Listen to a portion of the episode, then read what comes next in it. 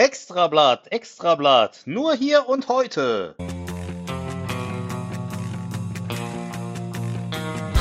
Please talk data to me. Der Data Platform Podcast mit Bimmel Ben, Mr. T und Angry Frank.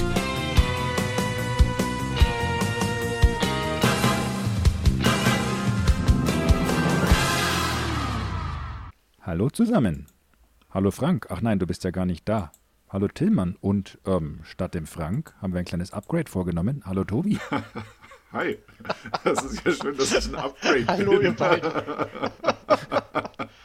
Das gefällt mir, ja. So kannst du mich öfter begrüßen. Sehr schön. Ja, mehr habe ich auch gar nicht zu sagen. Geht's euch denn gut? Bestens. Ja, bestens, ich kann nicht klagen. Es könnte kaum besser sein. Das wird sich legen. Das ist normalerweise so das, was während dieses Podcasts passiert. Oh ja, danke mir auch. Würde mich über etwas schöneres Wetter freuen, aber mein, man kann ja nicht alles haben. Warum? Warst du heute im Regen laufen? Ja, Und wie läuft sich so im Regen? nass. Gut, bist du ansonsten auch nach dem Laufen. Das ja, aber anders. Okay. Ich würde erstmal gern ein Thema mit euch besprechen, das mich schon lange beschäftigt. Ist euch schon mal aufgefallen, dass wenn man bei Trello User sucht und zum Beispiel Ben eingibt, alle kommen, die mit Ben anfangen? Und jetzt haltet euch fest. Wenn man Tillmann eingibt, funktioniert das auch. Dann kommen auch alle User, die Ben heißen. Ach nein, anders. Sehr schön, ja. Ja, das finde ich ehrlich gesagt äh, ziemlich daneben. Ich weiß nicht, ob ich da jetzt irgendwie was übersehen habe, aber ich finde das schon strange, dass wenn ich dort nach Tillmann suche oder auch von mir aus nach einem Nachnamen wie Engels, ja, dann kommen alle Leute, die in ihrem Benutzernamen Engels haben. Ist das GDPR-konform? Mit Sicherheit nicht. Ja, ähm, ich habe aber das Thema auch gerade schon gefunden. Äh, Es gibt Okay. nämlich einen Punkt in deinem Profil, der nennt sich, und jetzt halte dich fest, jetzt halte dich wirklich, er heißt Profil und Sichtbarkeit. Und jetzt rate, rate, was du da einstellen kannst. Okay, Unsichtbarkeit. kö kö können wir das aus diesem äh, Podcast kurz ausschneiden? Nein. Okay, Äh, Weil das Ding ist, ich schneide diese Folge und ich weiß nicht, wie man Sachen rausschneidet, die ich persönlich ganz lustig fand. okay. Äh, an der Stelle Aber- vielleicht kurze Umfrage. Wer hat sich denn schon das Video vom Uwe angeschaut? Als Ja, er da in Moment, Schweden- Moment, Moment, äh, ganz kurz. Das muss ich jetzt mal kurz hier was zu sagen. Ich gucke mir das gerade an, ja. Und dann gibt es halt bei Profile and Visibility, gibt es halt, dass dein Name public sein kann und dein Benutzername und so weiter. Findet ihr das das gleiche, wie wenn das öffentlich ist, wie man kann das komplett durchsuchen und ist in einer Suche auffindbar? Also wenn du Sichtbar drüber scrollst über das immer öffentlich, steht da wortwörtlich, für jeden im Internet sichtbar, einschließlich jenen, die sie in Suchmaschinen wie Google finden. Hast du auch irgendwo gesehen, wie man das ändern kann? Du kannst deinen, Na also du kannst nicht ändern, offensichtlich was, also dass du sichtbar bist, aber du kannst natürlich ändern, was sichtbar. Also du kannst ja da zum Beispiel reinschreiben statt, ich sage mal Tillmann Eitelberg, Frank Geisler und schon bist du im Internet quasi anonym. Krümelmonster. Dazu hatte ich äh, auch eine äh, Anekdote seinerzeit, als ich noch äh, bei einer Airline im Projekt war. Da gab es tatsächlich mal ein Ticket, das ausgestellt wurde auf jemanden mit Vornamen Krümel, Nachname Monster. Das stand so in der Datenbank als geticketet und geflogen. Ich war überrascht. Business oder erste Klasse? Äh, Business. Nee, äh, fand ich, hat mich überrascht, zumal es da immer hieß, äh, die, die Ticketdatenbank enthält die ultimative Wahrheit und nur was da drin steht, ist auch wirklich geflogen. Ähm, sagen wir mal so, das hat Was mich. denn ein innerdeutscher Flug? Ja, das hat mich vieles gelehrt über äh, Datenqualität, wenn dir Leute sagen, da sind die Daten auf jeden Fall sauber. Naja, bei einem innerdeutschen Flug gibt es keine Ausweiskontrolle. Ja, Somit wird auch keiner überprüfen, ob du wirklich so heißt, weil du ja niemandem deinen Ausweis vorlegst. stimmt. Aber das heißt ja auch, innerhalb Deutschlands könnte jeder mit meinem Ticket fliegen und ich müsste gar nicht umbuchen. Korrekt. Du könntest immer auf meinen Namen fliegen und für mich Meilen sammeln. Wie praktisch wäre das denn? Aber das Ganze hat auch Grenzen, weil die Airline-Systeme wiederum erkennen, wenn du quasi Klar, ist ja auch nur innerdeutschlands. ja, zum einen das, aber die stellen eben auch fest, wenn du Flüge hast, die so gar nicht quasi geflogen werden können. Wie zum Beispiel quasi zeitgleich von Frankfurt nach Hamburg und von Frankfurt nach Berlin. Äh, nee, da haben sie eigentlich nichts dagegen, weil du kannst beides buchen. Und dich dann spontan in Frankfurt entscheiden, mit welchem du fliegen willst. Das ge- geht schon eine Weile lang nicht mehr. Echt? Mhm. Das ist ja verrückt. Und wenn ich mir das offen halten möchte? Dann musst du Bahn fahren. Das ist entgegen der Flughafen, Beförderungsbedingungen. möchte. Dann musst du Bahn fahren, Tillmann. Ach. Ja, so unspontan. Kein Wunder, dass keiner mehr fliegt. Genau. Daran wird's liegen. Also, wenn ich nicht gleichzeitig nach Berlin und nach Hamburg kann, muss ich mich doch fragen, warum ich dann überhaupt fliegen soll. ja. Genau. Ei, ei, ei. So, aber kommen wir mal zurück zu anderen Dingen, die geschehen sind. Ja, für die wir nicht fliegen sagen- mussten. Richtig, der Funke ist da quasi übergesprungen. Ja, nicht übergeflogen. Korrekt. Nämlich bei der Achtung, jetzt kommt der erklärte Wortwitz. Ignite. Denn heute haben wir eine Sondersendung, wo wir uns quasi nahezu ausschließlich mit vielleicht ein, zwei kleinen Randthemen wie der Trello-User-Suche mit der Ignite beschäftigen wollen. Ist der Frank ich deswegen würde nicht sagen, dabei? Der Frank ist deswegen nicht dabei, genau, weil wir machen heute mal so ein bisschen Inhalte und Themen, das ist nicht so seins. Wird vielleicht auch ein bisschen technischer, das, das macht ja dann keinen Sinn. Und da will ich dann auch seine Zeit nicht unnötig in Anspruch nehmen. Das ist ja Quatsch. Also weißt du, das ist wie wenn meine Oma sagt, sie schaut sich einen Pluralsight von mir zu, äh, Kurs von mir zu Big Data Clusters an, das ist schon schön, aber ich meine, danach kann sie es ja trotzdem nicht implementieren. Unterschätzt mal deine Oma nicht. Ja, okay, da habe ich jetzt wahrscheinlich meiner Oma Unrecht getan, ähm, weil ich denke, die würde das schaffen. Aber ja, an der Stelle nochmal viele Grüße auch an den Frank, Also ich dachte an deine Oma. auch an meine Oma. Und natürlich an den Dirk. Aber stopp. An der Stelle, anderer Podcast hier, bitte keine Genau. Ohrwürmer verteilen. Wir wollten Technik Ja. mitbringen. Das ist richtig, weil würde ich einen Ohrwurm oder sowas setzen Ja. würden, würde ich ja zum Beispiel sagen, Nein, würdest das du alles nicht. und noch viel mehr würde ich machen, wenn ich König Nein, von Deutschland nein, wäre sowas. Aber das wäre ja nicht technisch, deswegen sagst du es ja nicht. Richtig. Finde ich gut. Die Jury wird den letzten Dann Satz nicht beachten. Dann mal kurz äh, zurück zu dem eigentlichen Thema. Ähm, wer von euch mag denn mal ganz kurz den äh, lieben Zuhörern kurz sagen, was die Ignite ist? Möchtest du das übernehmen, Tobi, so als Gast? Äh, das ist jetzt, äh, ja. Soll ich das übernehmen, Tobi? Ja, to als äh, ja Gastgeber? Ben, übernimm du das doch mal als Gastgeber, das finde ich schöner. ich überlege ich überleg jetzt, wie ich das in, in drei Sätze fassen kann. Aber dann habe ich wieder vergessen, dass euer Podcast ja drei Stunden Einer geht. Aber reicht. mache mal du. Die Ignite ist im Prinzip so die Mutter aller technischen Microsoft-Konferenzen oder eigentlich mehr die Stieftochter, muss man sagen, von der Reihenfolge her. Ähm, also die Ignite ist im Prinzip der Merger aus TechEd, BI-Konferenz, SharePoint-Konferenz und was es da sonst noch alles so gab. Also es sind außer der Bild sonst eigentlich keine technischen Konferenzen seitens Microsoft mehr übrig geblieben. Der ganze Rest sind dann mehr so entweder businessorientierte, wie zum Beispiel die Inspire, oder dann eben für ähm, ja, geschlossene Gruppen wie der MVP Summit oder sowas. Das heißt, die Ignite ist eine normalerweise in-person Megakonferenz mit so zwischen 25 und 30.000 Teilnehmern, glaube ich. Und auch die fand äh, völlig überraschend dieses Jahr nicht in person, sondern virtuell statt. Wie kommt's? Und ja, ich habe das auch nicht verstanden, aber wahrscheinlich hat wieder irgendjemand vergessen, das Konferenzzentrum zu buchen. Weißt du, wie es läuft? Ich meine, Ja. irgendwann sind immer die Kleinigkeiten, an denen es scheitert. Caterer vergessen. Der Caterer hat gesagt, oh, ist jetzt aber blöd, 25.000 Brötchen kriege ich nicht mehr geschmiert. Haben die gesagt, ja, okay, dann machen wir halt online. Und so war es online und das Konzept war, fand ich ganz gut, auch wenn es natürlich trotzdem nie perfekt sein wird, dieses Zeitzonenthema. Aber das Konzept war im Prinzip das Ganze round the clock, das heißt, viele Sessions liefen auch mehrfach, um eben auch verschiedensten Zeitzonen entsprechend gerecht zu werden. Das heißt, das Ganze lief, glaube ich, 48 Stunden, wenn ich es richtig im Kopf habe. Somit netto natürlich entsprechend weniger, also waren wir eher so bei zwei bis zweieinhalb Netto-Tagen durch die ganzen Wiederholungen, aber es lief wirklich immer quasi rund um die Uhr.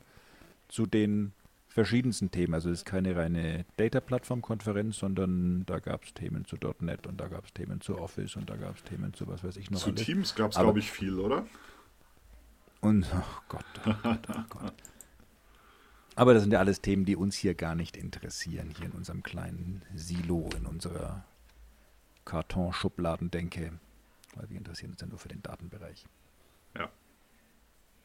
Und ja, dadurch, dass es natürlich so ein bisschen die Stieftochter ist, ist, bleibt natürlich auch der Datenbereich immer so ein bisschen auf der Strecke im Verhältnis zu früher, muss ich sagen. Aber dafür haben wir bei den Pass Summit und hatten die SQL-Bits vor zwei Wochen. Also von daher gibt es schon auch nach wie vor genug Datenneuigkeiten. Aber es gab doch so ein, zwei, drei, vier oder auch fünf ganz angenehme Announcements, auch aus Sicht der Data-Plattform. Und die möchte ich gern diskutieren hier mit euch. Ja, das begrüße ich. Das ist schön. Nach Das begrüße ich auch. ich möchte euch auch nochmal recht herzlich begrüßen in dieser Runde. Hallo Zuhörer. Hallo Ben, schön, dass du heute Hallo da Dirk, nein, äh, An die, Ähm.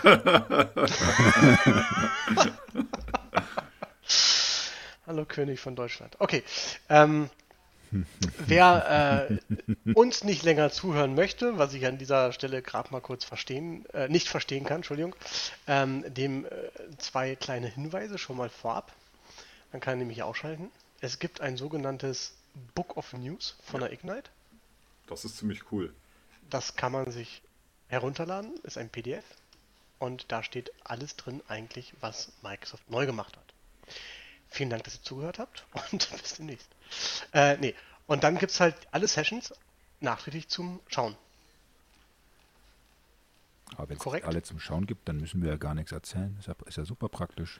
Na, ich dachte, wir, wir können ja einfach Na, die Titel sagen, damit die Leute wissen, welche Sessions sich lohnen anzuschauen. Okay, dann fangen wir mit den Titeln an. König von Deutschland, Und, noch Tell it to my heart. Nicht diese Titel. Atemlos. Nicht diese Titel. Achso, Entschuldigung. Ähm, und dann wollte ich dazu nämlich auch noch zu dem nachträglich Anhören sagen, wenn man auf, einen, äh, auf ein Video drauf geht, gibt es da die Möglichkeit, ah, wo hatte ich das? Da, da, da. Gibt es Resources und da kann man sich halt das Video runterladen oder auch ein Transkript. Und da gibt es auch ein PowerShell-Skript, mit dem man sich die gesamte Ignite herunterladen Geil. kann. Also quasi? Hosentaschen-Ignite. Zum Mitnehmen. Hosentaschen-Ignite, genau. Finde ich cool. Ignite to go. Dann brauchen wir eigentlich wirklich Genau. gar nichts mehr erzählen.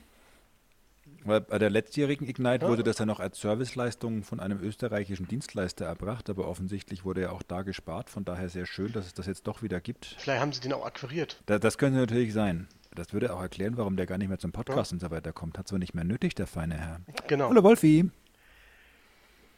Ähm, und also ein so ein Video hat um die 200 Megabyte. Ich habe das mal äh, vorhin kurz angeschmissen. Und, Also das heißt, du ähm, bist jetzt so bei 2%? Also vom, vom ersten Zum einen Video? sitze ich in der Firma und zum anderen hatte ich doch letztens schon erwähnt, dass ich doch jetzt zu Hause Internet habe. Donnerkeil. Verrückt. Ne? Donner. An dieser Stelle nochmal kurz einen Werbeblock für Vodafone und den Gigacube. Mhm. Und nun zurück zum Thema.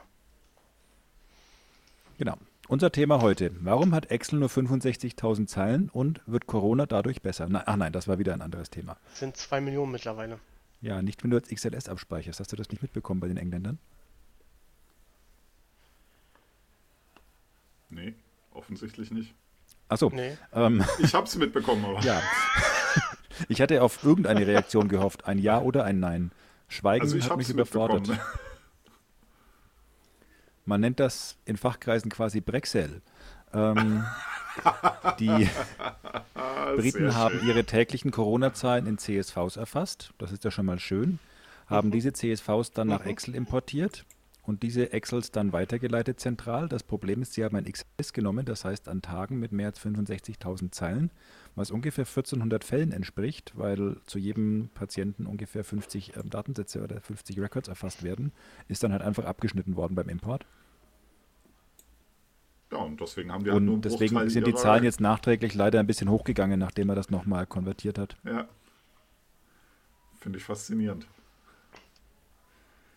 Was aber dann ja unterm Strich auch wieder der Beweis ist. Ich kann da jetzt weiter das noch ist nicht ja zu unterm sagen. Strich eigentlich nur der Beweis, dass das, was wir machen, wie wichtig das ist, was wir so machen. Dass eben auch Leute gibt, die sowas bedenken und diese Fehler nicht machen und dafür vielleicht dann auch die richtige Technologie wählen. Access. Ne, genau. Mit Wählen hat das mit Sicherheit was zu tun, aber auf eine andere Art und Weise. Na, aber also den meisten von uns wäre das hoffentlich nicht so passiert. Weil die meisten von uns wahrscheinlich auf die Idee gekommen wären, dass Excel nicht so ideal ist, um diese Mengen von Daten auszuwerten. Das kommt man ja nicht vorher wissen, wie sich das äh, entwickelt mit dem komischen Virus. Mehr als drei, ja damit ist Excel Weniger als nicht- 1400 pro Tag sein können, alles wäre gut gewesen. Genau. Also, muss ja nicht gleich mit Kanonen auf Spatzen schießen, ne?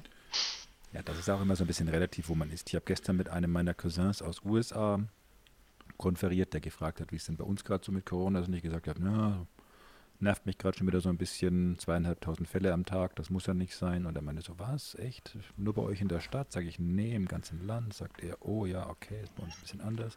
Also es ist ja immer auch so eine Frage der Perspektive. Aber wir drehen uns ja auch so ein bisschen im Kreis. Das war ja nur ein kleiner Exkurs eigentlich mit dem Brexel. Ja. Kommen wir doch mal zurück zu Ignite. Wobei zurückkommen ist eigentlich viel gesagt, weil waren wir denn schon richtig da? Haben wir eigentlich schon gesagt, was die Ignite ist? nicht. Und Ja. haben wir den Dirk schon gegrüßt? Und Ja. wenn ja, haben wir ihm schon einen Ohrwurm verpasst? Ja. Ich glaube, es war König von Deutschland. Aber ja, genau. Ähm, Tobi, Ja, hast du vielleicht irgendein Thema, das dich bei der Ignite begeistert hat? ich fange mal mit einem relativ kleinen Thema an, das sich relativ schnell abhandeln lässt. Äh, Und zwar wäre für mich äh, das erste Thema, das ich äh, spannend fand, das mich interessiert hat, wäre Cosmos DB Serverless. Ähm, was eigentlich finde ich, also ich bin, ich bin immer mehr Freund von Serverless, weil das halt für mich so dieses ganze Plattformdienste-Thema noch auf das nächste Level hieft, wo ich dann auch nicht mehr drüber nachdenken will und muss, was für Kapazitäten brauche ich. Natürlich, wenn ich dauerhaft Kapazitäten brauche und größere Kapazitäten brauche, ist das nicht unbedingt die cleverste Wahl, die ich anstellen kann, aber grundsätzlich finde ich das äh, eine, eine ziemlich clevere Sache, die, die ganze Kapazität und, und Server und Skalierung und Hardware-Geschichte drunter irgendwie äh, dem, dem Cloud-Anbieter zu überlassen. Und ich hab, begrüße es vor diesem Hintergrund, dass es für kleinere Workloads jetzt auch äh, Cosmos DB Serverless angekündigt wurde. Ist es denn wirklich serverless? Ist nicht doch ein Server dabei? Natürlich ist der dabei, aber du wählst den nicht aus und nichts. Aber du hast doch bisher eigentlich auch keinen Server ausgewählt bei der Cosmos DB. Du hast doch nur RUs Ja, genau. Du hast ja quasi die Kapazität ausgewählt, die dieser Server haben soll, indirekt. Und das musst du bei Serverless dann Ja. nicht mehr. Das heißt, dass jetzt mit Serverless skaliert die Cosmos DB so, Ja. wie sie will. So wie sie soll. Kannst. Was ist denn das soll? Das äh, ist dann up for discussion. Also kannst du es doch noch entsprechend mit definieren? Ähm, ich, bei bei also- Cosmos DB Serverless weiß ich es ehrlich gesagt nicht genau, wie es dann soll. Ähm, wo ich das immer wieder sehe und weshalb ich da inzwischen auch großer Freund von bin, ist bei äh, Functions, wo du dann halt nicht mehr sagen musst, ja, ich brauche jetzt irgendwie äh, einen, einen App-Service-Plan mit zwei Instanzen mit so und so viel Kernen, sondern wo ich einfach nur sage Serverless und skaliere halt so, dass das Ding performt. Und das funktioniert an der Stelle relativ gut. Bei, zugegeben, also bei, bei Datenbanken ähm, ist das ja auch mehr und mehr als Modell im Kommen. Und ich finde, also jetzt, wie gesagt, du würdest darauf, deswegen ist das Thema SLAs vielleicht auch ein bisschen schwierig, du würdest darauf hoffentlich keine Business-Critical Riesen-Workloads laufen lassen, sondern das ist eher für kleinere Workloads gedacht. Ähm, sodass das SLA-Thema da nicht ganz so ins Gewicht fällt. Ähm, Wenn du einen Workload hast, wo du ein gewisses SLA an, an Response-Zeit einhalten musst, dann würde ich nach wie vor auf eher auf eine, äh, auf eine Variante mit Infrastruktur, also wo du quasi selber den Schieberegler drehen kannst, bis dein SLA passt. Oder dein Getbeutel Nein sagt. Weißt du, ob das die grundsätzlich alles bei Cosmos DB dann derzeit unterstützt oder nur gewisse von den Äh, APIs? meines Wissens ist das ganz normale, ist das eine ganz normale Cosmos DB, die, da, die du da unterstützt. Also dass du Okay. dann im Prinzip eigentlich äh, alles hast. Und das ist halt auch zum Beispiel spannend, zum Beispiel finde ich auch, wenn du, wenn du Tests machst. du schreibst jetzt irgendwelche Testszenarios, Unit-Tests oder sowas, da ist natürlich Serverless irgendwie auch eine relativ charmante Variante, weil du da keine Riesen-Workloads hast, nicht unbedingt äh, SLA-kritisch bist, aber irgendwie kurzzeitig in irgendwie Infrastruktur brauchst, die dann auch nur in der Zeit abgerechnet wird. Mhm. Also sowas sind auch Szenarien, wo ich das ganz charmant finde. Und bei, bei Functions finde ich es zum Beispiel auch charmant, also diesen Serverless-Gedanken, wenn du jetzt in so ETL-Prozessen bist, wo du sagst, ja gut, eigentlich brauche ich ja gar nicht so oft die Function in einer großen Ausbaustufe, sondern ganz oft reicht mir eigentlich, äh, brauche ich die Function eigentlich nicht über den Tag, weil so ein ETL-Prozess, wenn du da irgendeinen Balk hast, läuft halt einmal am Tag und dann brauche ich die. Und dann soll es aber bitte schön auch skalieren und meinetwegen da auch 11, 12, 13 Instanzen haben. Und ähnlich, ähnlich ist halt auch die Idee dann bei, bei äh, Cosmos Serverless, dass du halt sagst, okay, ich brauche diese Datenbank nicht dauerhaft in irgendeiner Ausbaustufe, sondern brauche die halt zweimal am Tag, wenn ich irgendeinen Test mache vor einem Deployment oder wenn irgendeine kleine App da drauf läuft. Ähm, und den restlichen Tag brauche ich sie eigentlich nicht und will mich dann aber nicht hinstellen und hochskalieren, runterskalieren und so weiter und so fort. Ja. Ja, bei mir klingelt es. Ich muss mal ganz kurz. Der Postmann hat nur einmal Während der geklingelt. Tobias dann. Während der äh, Tobias dann kurz zur Tür geht, ähm, schiebe ich mal ganz schnell einen äh, Dienst rein, der bei Azure jetzt neu ist. Ähm, der wird dich mit Sicherheit auch total begeistern, Ben. Ach, Weil das ein Dienst ist, auf den eigentlich alle gewartet haben und ich jetzt echt froh bin, dass der mittlerweile in Azure vorhanden ist. Visual Basic as a Service? Ja, der wäre für dich natürlich ideal gewesen. Nein, Azure Orbital. Ach, was macht das? Naja, wenn du, wie das die meisten haben, du hast deinen Satelliten im All, hast du damit die Möglichkeit und kannst dir eine Bodenstation as a Service klicken. Ja, wie geil ist das denn? Weil das ist nämlich. Das, Das hat was, ne? seit Monaten tue ich rum, weil ich einfach immer wieder sage, ja, okay, total doof, was soll ich denn machen? Ähm, mein Satellit, keine Kriegst keine Bodenstation, das kriegst du einfach nicht betrieben. On-Prem, das ist ja gar nicht mehr darstellbar, gerade jetzt, wo die Solarförderung ausgelaufen ist. Ja, mega. Tja, mega, ne? Also, Also, das ist gerade ist in ja Preview. super. Azure Orbital, mal kleine Empfehlung. Public Preview oder wisst, Private Preview? Äh, wie eure Bodenstation. Public Preview. Oh, das ist ja super. Und lieber Dirk, falls du dich jetzt wunderst, hm, Bodenstation und in deinem Kopf singt Lena Meyer-Landrut Like a Satellite, das ist kein Zufall. Ich sag mal, unter normalen Umständen kriegen wir dem Dirk ja in so einem Frühstückspodcast ungefähr 27 Ohrwürmer verpasst. Dieser Podcast ist ja ein gutes Stück länger. Ich denke, da geht einiges. Es geht voran, sag ich mal. So, okay, also Azure Orbital ist schon mal super. Da werde ich mich gleich mal für die Preview anmelden. Wir werden natürlich auch den Link für die Preview in die Show Notes packen. Und da würde ich mich freuen, wenn vielleicht einfach mal der ein oder andere Zuhörer, Zuhörerin uns einfach mal vielleicht mitteilt, wie zufrieden sie denn mit der Steuerung ihrer Satelliten über Azure sind, weil ich nach wie vor glaube, das ist wirklich eins der ganz, ganz großen Themen der nächsten, ich mach, was sage ich, Dekade. Das habe ich mir auch gedacht, als ich das gesehen habe. Das lässt ja solche Themen wie, dass man Power BI Premium pro User lizenzieren kann, wirklich völlig im Schatten stehen, im Schatten des Satelliten. Total. Wer will schon noch Power BI Premium, wenn er einen Satelliten haben kann? Das ist genau das Ding. Also eigentlich können wir den Podcast jetzt hier beenden und sagen, kauft euch halt Satelliten. Wobei zu Power BI Premium pro User, glaube ich, ja kein Preis genannt worden ist. Ne? Nee, leider nicht, aber ich finde es trotzdem grundsätzlich eine ganz spannende Entwicklung und eine ganz coole Entwicklung. wer kann das mal kurz Also erklären? bisher war es ja so, das Power BI Premium, da brauchst du ja schon eine ganze Menge Seeds, damit sich das irgendwie rechnet, damit das irgendwie sinnvoll ist. Wenn du jetzt nicht unbedingt nur die Premium-Features brauchst. Wenn du nur ein ja Premium-Feature irgendwie brauchst, so dann war es schon ganz 5000 schön teuer. Pro Monat Nummer, ne? Genau, und das ist ja schon erstmal eine riesen Hausnummer und für kleinere und mittlere Kunden einfach nicht attraktiv, sag ich mal. Und vor dem Hintergrund finde ich die Ankündigung, dass es Power BI Premium jetzt auch pro User lizenzieren kannst, zu einem noch nicht genannten Preis, gar nicht so unspannend, weil unter Umständen brauchst Pro du ja User gar nicht 5000 Euro im Monat. genau, zweieinhalb, damit es ab zwei Usern rechnet.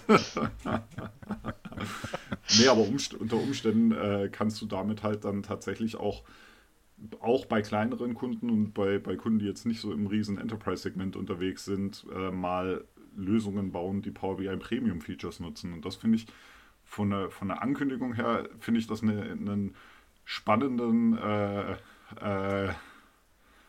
äh, Richtungswechsel, der da vorgenommen wird. Und vor allem finde ich es auch ganz gut vor dem Hintergrund, dass immer mehr Features kommen, wo es heißt, das ist halt ein Premium-Feature. Ähm, finde ich es ganz gut, wenn diese Features dann nicht nur den ganz großen Kunden vorenthalten werden. Es bleibt noch spannend ab, äh, gespannt abzuwarten, wie dann der Preis für die Premium-User ist. Wohl wahr. Das gilt aber dann nach wie vor trotzdem nur fürs, fürs Cloud-Offering, oder? Ja. Wenn ich da kurz nochmal dazwischen, weil Premium ist ja auch so der Weg, wie ich Power BI on-prem bekomme. Nee, das ist das Cloud-Offering. Weiß jemand, wann die rauskommen? Ähm, zu deiner Frage, Tillmann, ähm, ich äh, glaube, aber das müsste ich nochmal auf der Ignite-Seite nachschlagen, ähm, respektive nachschauen in dem Video, dass irgendwie so ähm, Q2 oder sowas nächsten Jahres genannt wurde. Irgendjemand wählt sich ein. Ist das der Frank? Genau, ich habe mich hier extra eingewählt, weil ich gehört habe, dass ihr meint, ich hätte keine Inhalte. Das ist ja wohl eine Frechheit. Also dazu kann ich nichts sagen.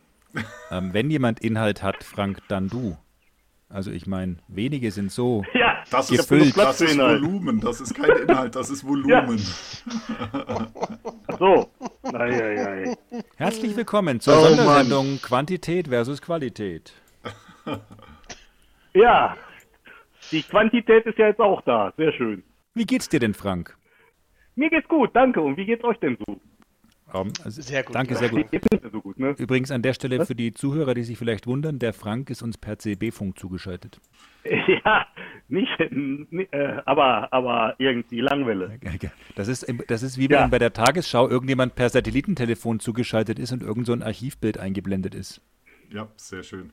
Genau, Satellitentelefon können wir uns aber leider nicht leisten. Da- Das können wir jetzt doch, das, das hast du leider verpasst. Das machen wir nämlich mit Azure Orbital. Genau. Azure Orbital? Was? Ja, Hast du leider mal verpasst, Frank. an, Da musst du dir den ersten Teil des Podcasts anhören. Da können wir jetzt wirklich nicht hin zurück. Ich höre mir den. Nein, nein, ich höre mir das dann an. Ja, Sehr schön. sehr gerne. Gut. Ja. Ja. Aber zu der, äh, zu dem ähm, hier Power äh, BI Premium, ähm, den Link, den wir da jetzt in die Show Mhm. gepackt haben, den würde ich dann auch mal an der Stelle allen äh, Zuhörern empfehlen, weil da sind eine ganze Reihe von zusätzlichen Neuerungen ähm, aufgeführt, die in Power BI reinkommen. Ähm, wie Visual Data Preparation, ähm, Deployment Pipelines. Ähm, das ist, denke ich, sehr interessant für alle Power Ja. BI-Fans. Das, also wie gesagt, das, das Spannendste bei Power BI Premium per User fand ich auch, dass es halt einfach äh, so ein bisschen eine Abkehr vom bisherigen Lizenzierungsmodell war. Ja. Da haben wir Ja, definitiv. äh, häufig genug Ja. gemeckert. Nicht ganz zu Unrecht. Der Preis war ja auch äh, Ja. sportlich. Ja. Ja, das, das Ja, Problem, das ich so ein bisschen damit habe, ist, dass damit ja im Prinzip so ein bisschen dargestellt wird, wer oft und lange genug meckert, bekommt am Ende recht. Und das ist natürlich Öl ins Feuer von Frank. Das ist ja nicht, das ist ja so überhaupt nicht richtig, Ben. Ich äh, mecker ja nur lange und oft mit dir. Ach Ja, so. aber das offen Na gut, dann, dann fühle ich mich aber natürlich Ja. auch so ein bisschen special. Das gefällt mir wiederum. So, zurück zu Inhalten. Könnt ihr euch noch an eine der äh, letzten Folgen erinnern? Da hatte ich euch schon mal was erwähnt. Also, Erzähl. okay, weißt du, könnt ihr euch an irgendeine der letzten Folgen erinnern, wo ich irgendetwas erwähnt habe? Das ist natürlich eine sehr vage Frage, aber somit fällt es mir auch leicht zu sagen, ja. Ich dachte jetzt, du sagst nein, aber alles verdrängt. Dann, dann weißt du ja, worüber ich rede. Richtig. Ähm, sehr gut, dann brauchen wir das nicht weiter. Nein, ich hatte ähm, euch äh, hin, darauf hingewiesen auf ähm, einen Kauf seitens Microsoft. Ja, nachdem sie ja ähm, Satya ja TikTok kaufen wollte, haben sie sich anders entschieden und hatten die Firma Win Automation ähm, gekauft. Da hatte ich euch mal erwähnt, dass es dort ein entsprechendes ähm, Offer gab seitens Microsoft, dass ihr Win Automation kostenlos nutzen könnt mit einer Power ähm, Automate oder mit einer ähm, O365 Lizenz. Mittlerweile gibt es Win Automation so gar nicht mehr. Ähm, beziehungsweise äh, ihr sollt euch dann, wenn ihr auf die Seite geht, ähm, ah doch, kann man doch noch runterladen. Ah, man kann es weiter runterladen, aber es gibt jetzt halt Power Automate Desktop. ähm, seit im Preview.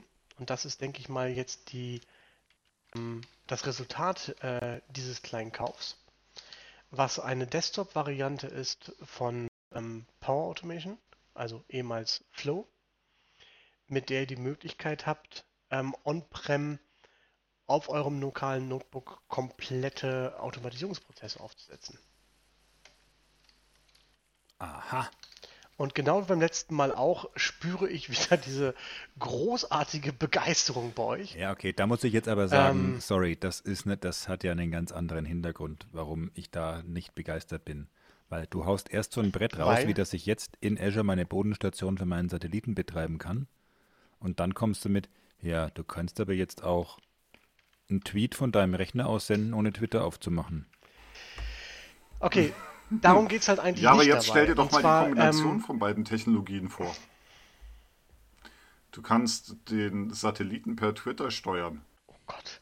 Ähm, also das Ganze läuft, das Ganze läuft unter dem ähm, äh, Namen ähm, Robotic Process Automation. Mit dem könnt ihr zum Glück nicht nur Twitter, ich weiß gar nicht, ob Twitter da als, guck mal kurz nach. Ähm, Falls übrigens einer der ist, Zuhörer den Eindruck hat, wir wären hier schlecht vorbereitet, nein, nein, aber diese Welt ist so schnelllebig, dass wir ständig live recherchieren. Nee, genau. Ähm, Twitter kann man nicht damit machen, aber was man äh, damit machen kann, ist zum Beispiel, ihr könnt einen Web- und einen Desktop-Recorder nutzen und komplette Klickstrecken aufzeichnen und diese dann wieder durchlaufen lassen. Und das könnt ihr komplett automatisieren, was sich sehr gut eignet, zum Beispiel für sehr altbackene Software, die Frank, ihr sonst dazu? nicht automatisieren könnt, weil sie vielleicht keine VB6-Schnittstelle hat oder auch keine PowerShell-Schnittstelle ähm, sodass man sie nicht automatisieren kann. Ähm, ne? Keine Ahnung, hast vielleicht noch äh, ein Kraftwerk zu Hause ähm, und damit könntest du das dann entsprechend Das ist ja automatisieren. super. Also, kannst du relativ, kannst du relativ viel mit machen eigentlich äh, mit äh, dem Power Automate Desktop. Kannst halt nicht nur aufzeichnen, ähm, was du entsprechend tust und Klickstrecken dann immer wieder abspielen, sondern du kannst halt auch ähm, Excel-Dateien auslesen, du kannst E-Mails auslesen, kannst auf Outlook Exchange direkt zugreifen. Du hast sogar ähm, kognitive Services integriert, dass du vielleicht eine E-Mail kriegst, kriegst was raus, lässt es durch einen kognitiven Service laufen.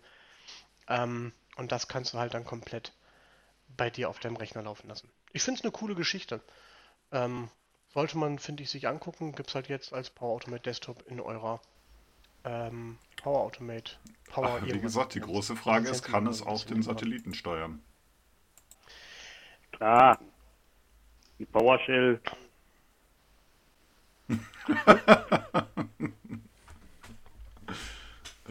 Ich äh, f- äh, äh, bin gerade verwundert, ob das jetzt nur Einwürfe von Frank waren oder ob der uns zeitversetzt versteht. Nein, ich denke, es waren Einwürfe. Achso. Auswürfe. Ja, okay. Also PowerShell-Skript kann man aber auch äh, entsprechend mit Power Automate Desktop laufen lassen. Okay. Das ist schön.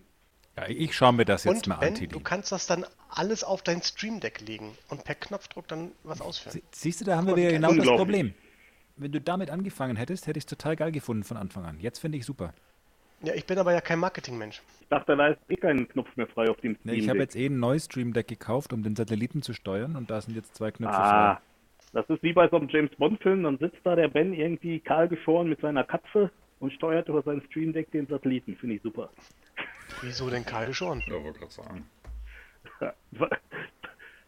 Ja, wieso Blumquist ist doch kahl. Ja, aber Ja, aber das war jetzt eher das oft geschoren. Entschuldigung. ähm, so. Ja, stimmt. Die zwei Jahre kann man keine Frisur nennen, da gebe ich dir recht, äh, das ist ja besonders ironisch, dass du das sagst, mein Lieber. An Ironie Ja, ich nicht zu dazu. überbieten. Ich habe nie gesagt, dass Ja, Nee, aber nein, in der Tat, dieses Power Automate Desktop, Ja. das klingt dann ja relativ flexibel. Die Frage ist, ist es so Mhm. flexibel wie Flexible Server? Sehr elegant, Herr Weißmann. Sehr elegant. Elegant ist es nur, wenn jemand die Frage auch annimmt, weil ansonsten Ich liegt der Ball sie. jetzt einfach vor dem Tor. Ja, ich nehme sie, ich schieße. Aber treffen tue ich nicht. Nein. Äh, Flexible Server, mein, mein, eins meiner Highlights, fand ich äh, ganz spannend. ähm, bezieht sich auf Postgre und äh, MySQL.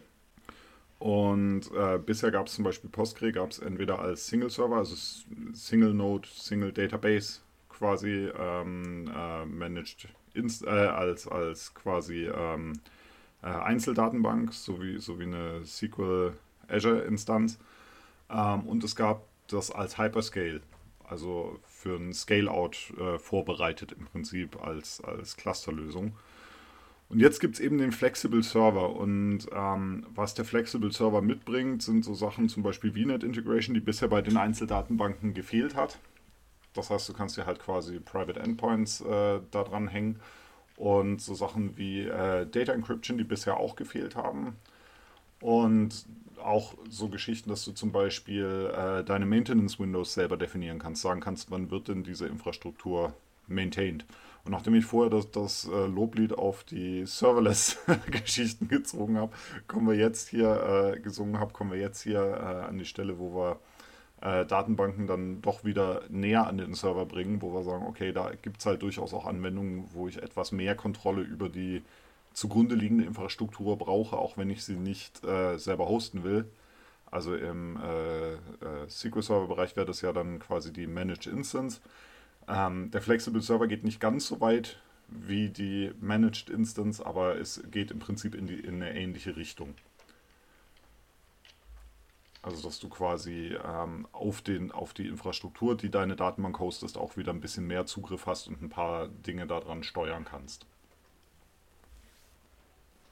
Okay, aber wäre trotzdem quasi erstmal nur innerhalb cool. der Azure-Infrastruktur dann, ne? Ja, genau. Genau. Okay.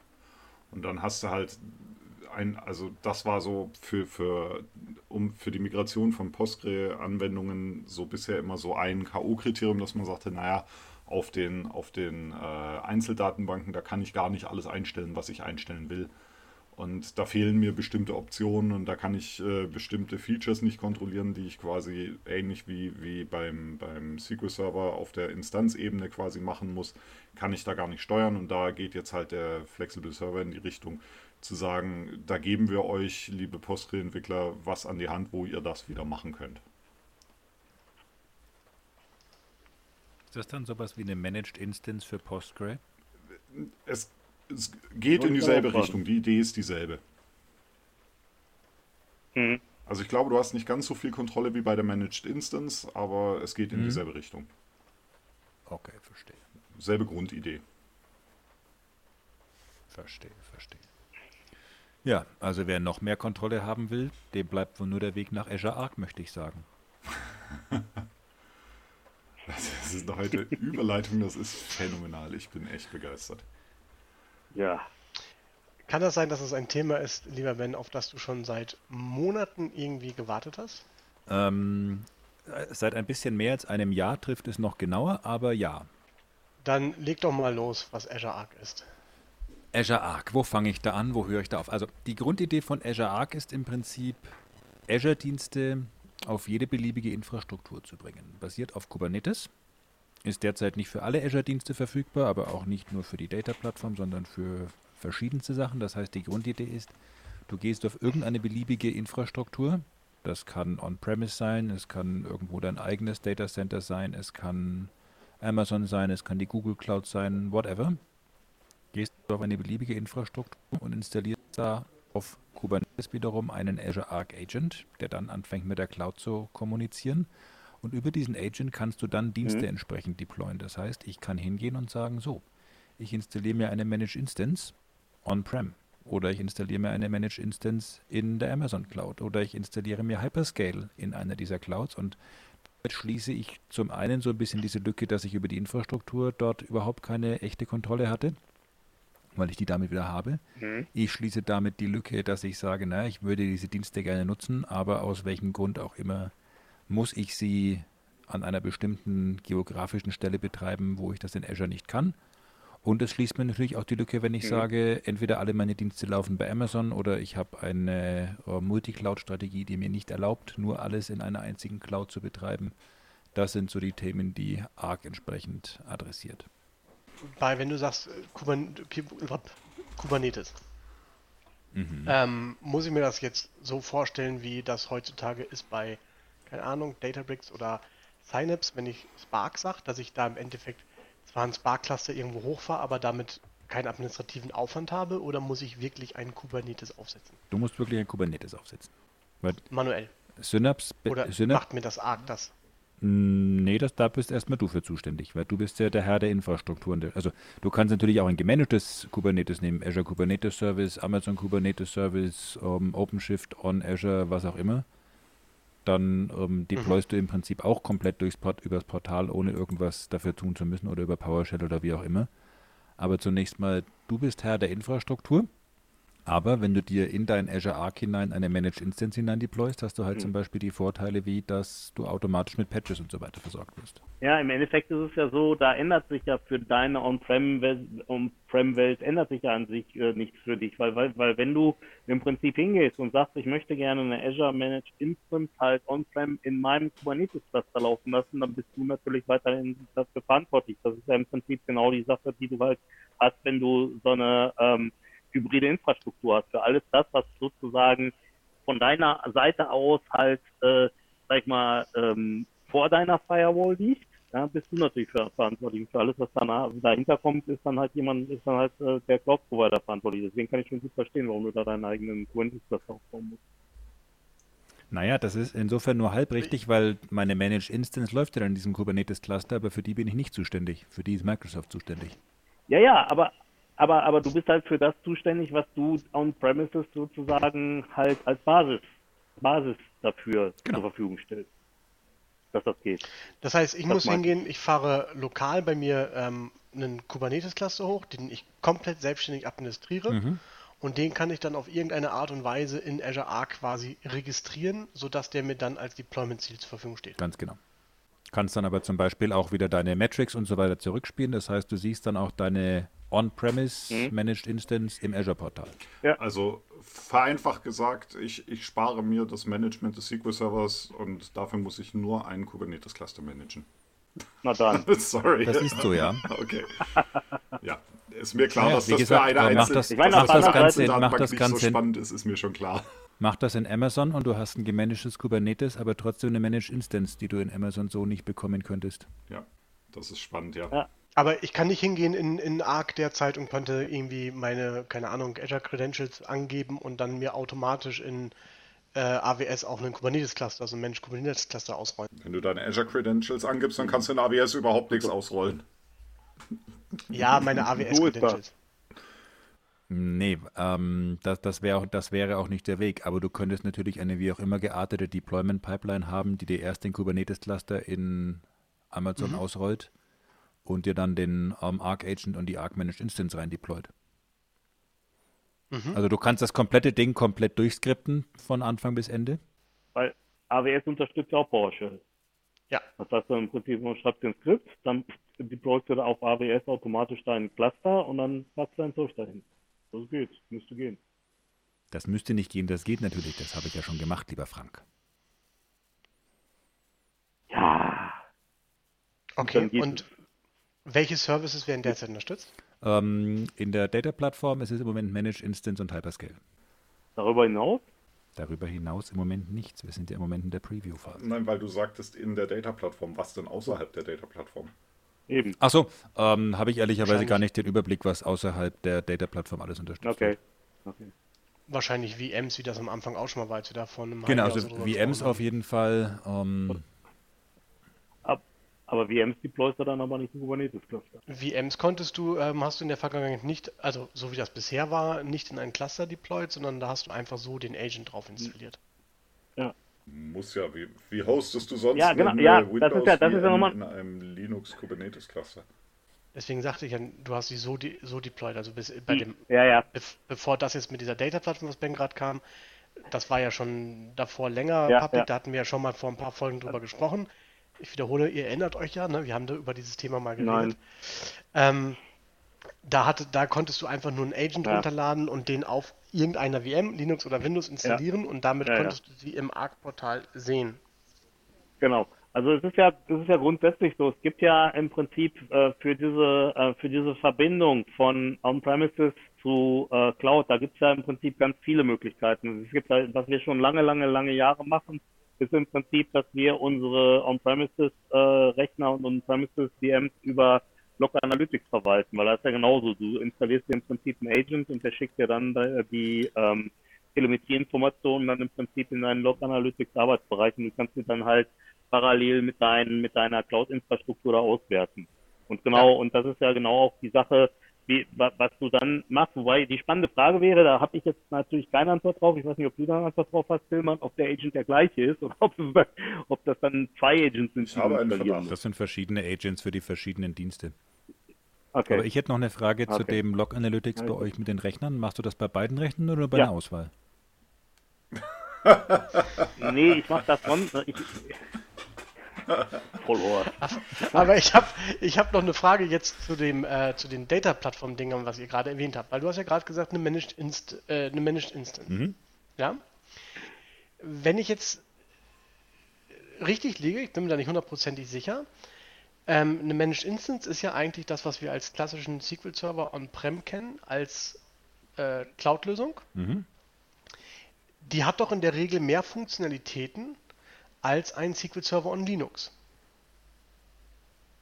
Oder? Nee. Hat die das? Das ist auch nur nee, die Datenbank-Engine. Gibt es einen SQL, SQL Server Agent auf Linux? Ja. Inzwischen glaube ich schon, ne? Okay, das, das wusste ich nicht. Ähm, dann hat sich meine Frage schon erklärt, weil da wollte ich mich gerade fragen, weil Aber es ist, trotzdem, ist, ne? es ist trotzdem ein interessanter Punkt, den du da gerade angeschnitten hast, Tillmann. Und zwar, es ist ja so, wenn man da, sag ich mal, dem, was Microsoft immer so verkündet, äh, sag ich mal, Glauben schenkt, dann ist es ja so, dass die im Prinzip die äh, Server, die die halt in der Cloud betreiben, also die Managed Instance und Azure SQL Database oder so, dass die die eher aktualisieren als das, was du on-prem kriegst, weil die da ja, sag ich mal, weit dran weiterarbeiten. Das heißt also, du hättest dann im Prinzip wahrscheinlich eine Möglichkeit, dass du dir bei dir zu Hause auf deinem eigenen Datacenter einen SQL-Server halt hinstellen kannst, der neuer ist, in Anführungszeichen, als den, den du regulär kaufen kannst, beziehungsweise runterladen kannst. Mhm aber nur auf Linux-Basis, korrekt? Das heißt, ein ähm, Managed Instance, die, ähm, also nochmal meine Frage versuchen zu präzisieren. Äh, SQL Server on Linux ja ist, das sind die Funktionalitäten dann, die gleichzusetzen sind mit dem, was die Managed Instance kann, was ich mir dann über Azure Arc deployen kann. Ja, aber. Ja, aber ein SQL Server auf Linux ist ja im Prinzip ein SQL Server auf Windows. Genau. Das ist, das ist ja im Prinzip das Gleiche. Also die einzigen das heißt, Einschränkungen, die du hast, sind so Sachen wie Generic ODBC und so weiter, was halt Linux nicht kann. Ja. Aber ansonsten hast du doch zwischen Windows und ich Linux. Command Shell. Bei, also doch zwischen Linux und äh, Windows ja. bei der Engine keinen Feature-Unterschied. Feature genau. Okay. Wir haben Feature-Parität. Okay, gut. Ja. Aber da haben wir schon ein Weihnachtsgeschenk für den Tillmann. Der kriegt mal das Buch SQL und Linux von Bob Ward. Da kann er das nochmal schön nachlesen. Das ist ein sehr gutes Buch. Ja. Das ist ein hervorragendes Buch, wobei ich das auch allen denen empfehlen kann, ähm, die sich für SQL Server und Linux jetzt nicht so sehr interessieren, sondern eher für SQL Server auf Windows, weil es so ist, dass ungefähr, ich sag mal, zwei Drittel des Buches ist halt SQL Server auf Windows. Also äh, beziehungsweise das sind halt Themen, die auch in beiden Bereichen gehen. Und ähm, das ist halt an der Stelle auch so, dass es wirklich, ähm, sag mal, sehr tiefgreifend und das Buch durchzulesen ist richtig viel Arbeit, weil es auch so ist, da sind äh, ungefähr eine, eine Million Links drin, die man, wo, wo es immer noch weiter Informationen gibt und so. Also das ist Willst du im Prinzip sagen, Bob Ward hat Clickbait betrieben, indem er das Buch SQL in Linux nannte, aber dann zwei Drittel über was ganz anderes geschrieben hat? Nein, weil im Endeffekt das ist ja so, dass SQL, wir wissen ja alle, dass äh, SQL auf Linux im Prinzip ein SQL-Server auf Windows ist, der halt in einer entsprechenden Abstraktionslayer läuft. Das heißt also, ähm, was da drin steht, das gilt halt für beide Systeme, weil es der gleiche SQL-Server ist. Verstehe. Ich dachte schon, ich müsste mit dem Bob Wortmann ein ernstes Wörtchen sprechen, wenn er in zwei Wochen bei der DBCC zu Gast ist. Ja. Das sowieso. Aber irgendjemand okay, schreibt ihm gerade eben auch schon die Mail. nehme ich jetzt aber auch. Ja. Dem nehme ich jetzt aber auch und dann, ähm, dass im Endeffekt äh, sowohl für die Azure SQL Database und nee, für Hyperscale und für Managed Instance, wenn ich sie über Azure Arc deployen würde, es überhaupt gar keine Funktion, Funktionunterschiede gibt zu dem, was ich mir sonst in Azure deploy. Genau. Ja, ich meine, das ist ja die Idee. Ja, gut, aber Ideen gibt es viele und trotzdem äh, wundern man sich manchmal, wie es umgesetzt Ich wird. meine, die Idee bei deinem Haus Also, war auch, okay. dass es ein Jahr Gut, vorher ja. fertig ist, Frank. Schau Du mal. bist so ein Follower. Das stimmt überhaupt nicht. Das waren zwei Jahre. Zwei. Entschuldigung, Ähm, mein Fehler. Unglaublich. Wie unpräzise von Ja. mir. Eben.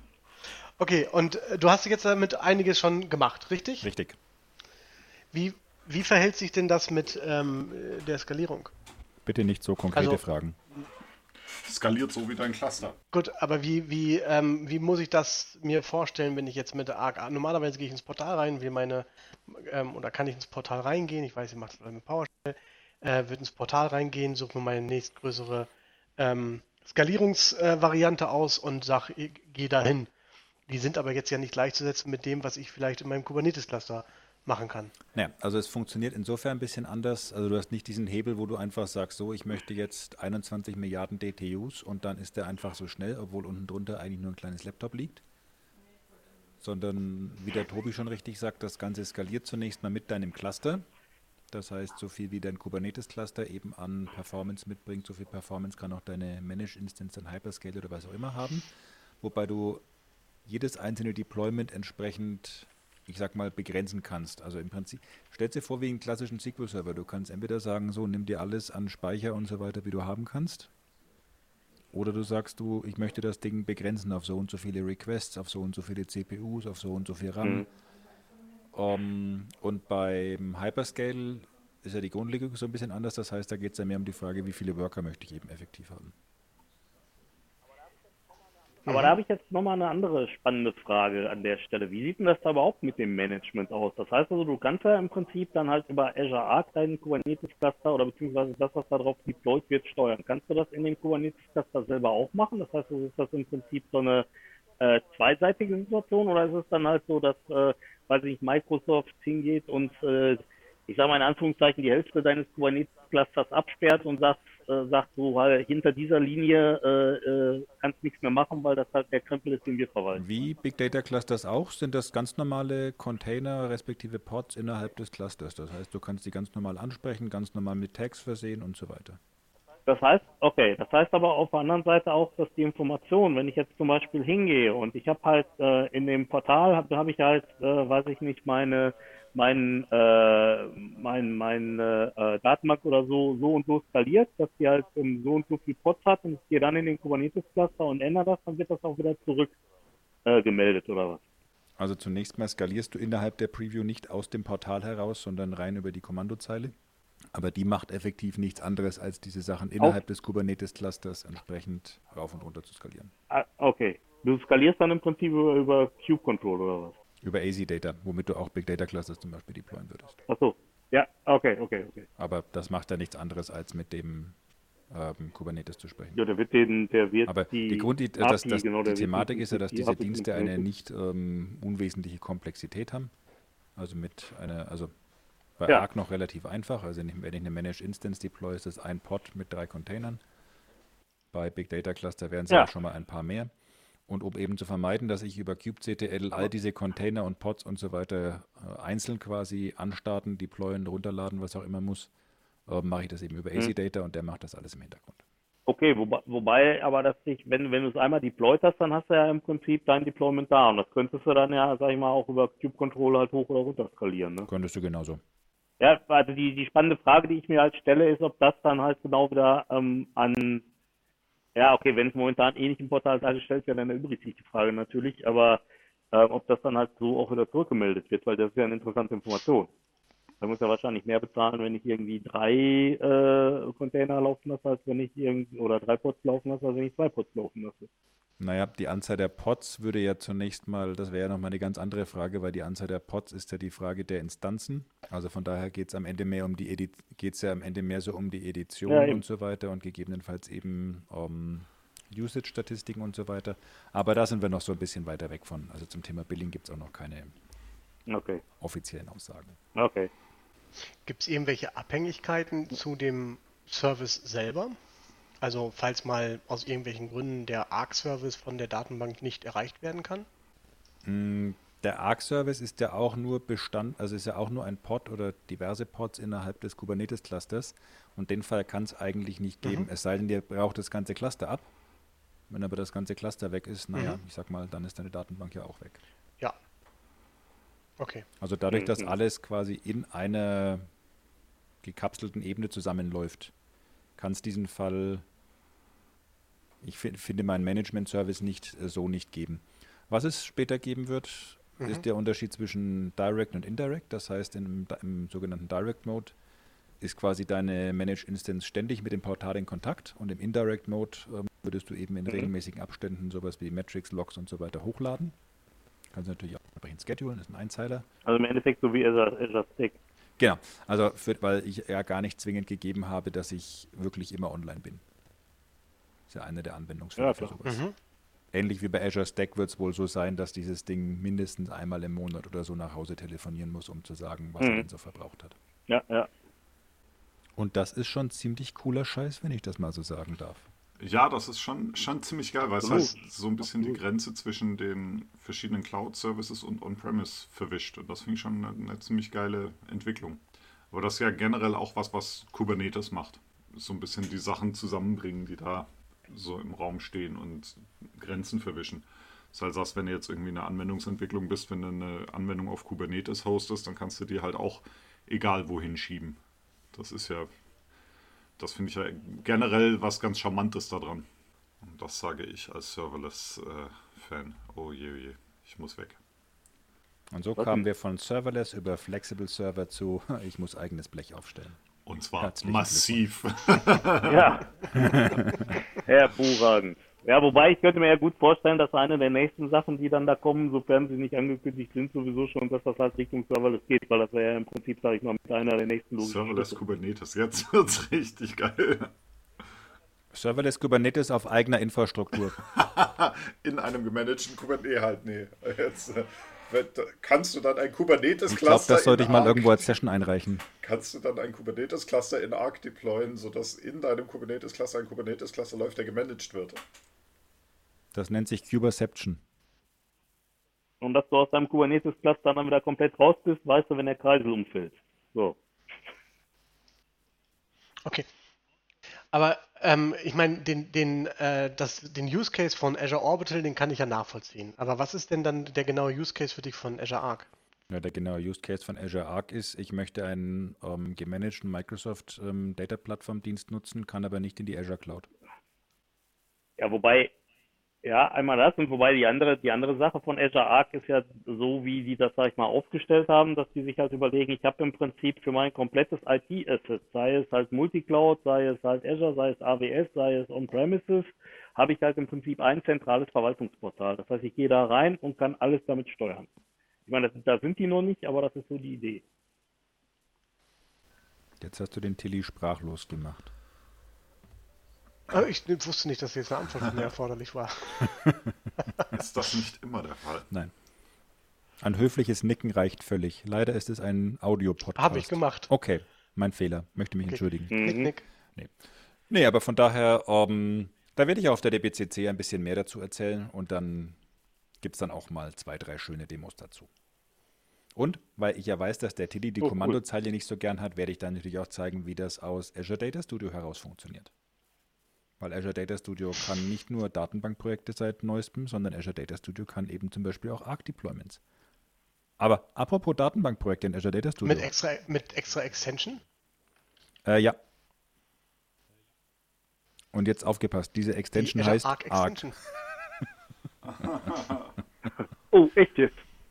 Es Okay. ist gut, dass da Leute mit äh, sehr kreativen Naming am Werk sind.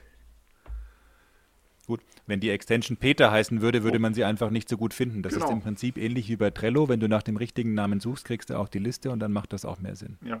Wobei ich äh, mich über Azure Data Studio sowieso neulich Ja. gefreut habe, als ich gesehen habe, dass es da auch ein Postgre-Plugin gibt, weil wenn ich, ich habe gerade ein Projekt auf Postgre und der PG-Admin ist ein, äh, eine schmerzhafte Erfahrung.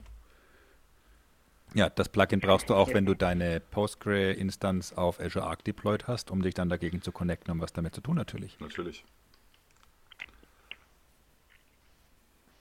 Da brauche ich so viele Plugins mittlerweile. Ja, aber was ja schön ist, ist, dass das die, die Möglichkeiten alles schafft. Ne? Ich meine, das ist ja, das, du kannst ja da im Prinzip deine Umgebung zusammenbauen, so wie, wie du die brauchst. Ich mach mir die Welt, bitte, bitte, wie sie mir gefällt. Viele Grüße an den Dirk. Oh nein, bitte. Ja, Dirk, hallo. Ich bin ja. sehr begeistert. Apropos Kommandozeile, ich habe jetzt nochmal in der letzten Zeit ein bisschen mehr mit dem Windows-Subsystem für Linux rumexperimentiert und muss sagen, das ist ja geiler Scheiß, ne? Also, Mhm. ja, ähm, wisst ihr, wisst ihr, wie man auf die, auf das Linux-Dateisystem zugreifen kann? Wie, wie man auf das Linux-Dateisystem zugreifen kann. Also sprich, du hast irgendwas in dem Filesystem von dem ähm, von dem äh, Linux, was in dem äh, Windows Subsystem für Linux läuft und du willst jetzt von dem Windows Rechner darauf zugreifen. Wisst ihr, wie das geht? WSL Dollar. Tillmann, das war jetzt ganz schön gemein von dir, weil der Frank hat jetzt ungefähr gef- also eine gefühlte Ewigkeit darauf hingearbeitet, uns stolz zu erzählen, dass es mit Backslash, Backslash, WSL Dollar geht.